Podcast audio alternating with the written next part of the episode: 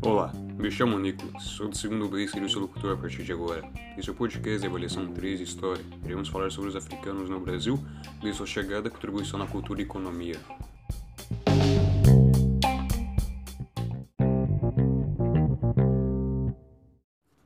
A escravidão no Brasil foi implantada nas primeiras décadas da colonização e aconteceu na década de 1530, quando os portugueses implantaram o sistema das capitanias hereditárias e deram início ao progresso da colonização da América Portuguesa.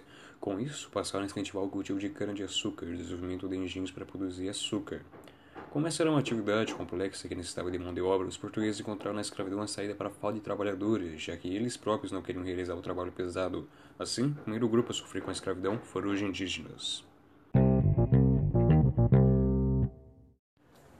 Os indígenas foram a principal mão de obra de escravos portugueses. Por volta de 1530, foram superados em números pelos africanos, que chegavam através do tráfico negreiro. Os escravos atendiam à demanda dos portugueses por trabalhos braçais, tipo de trabalho que os portugueses desprezavam. O tráfico negreiro foi um sucesso, altamente lucrativo para os traficantes, assim como para a coroa.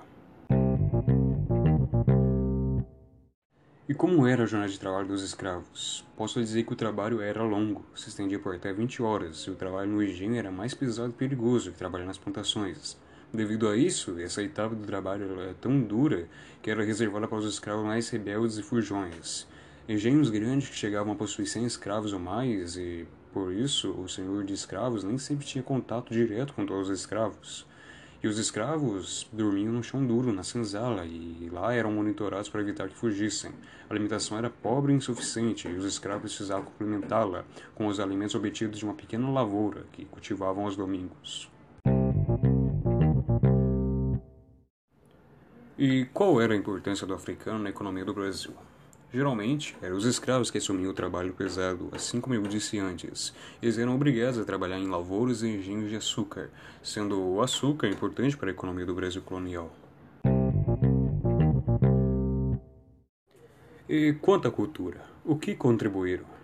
Os africanos contribuíram para a cultura brasileira uma enormidade de aspectos: dança, música, religião e culinária e idioma. A influência da cultura africana é também evidente na culinária regional, especialmente na Bahia, onde foi introduzido variáveis tipos. Na música, a cultura africana contribuiu com os ritmos que são base de boa parte da música popular brasileira, gêneros musicais coloniais de influência africana.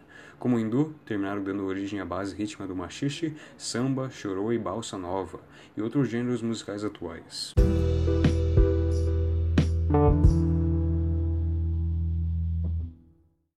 E ao final deste podcast, quero agradecer a você ouvinte por ter ouvido esse simples áudio gravado.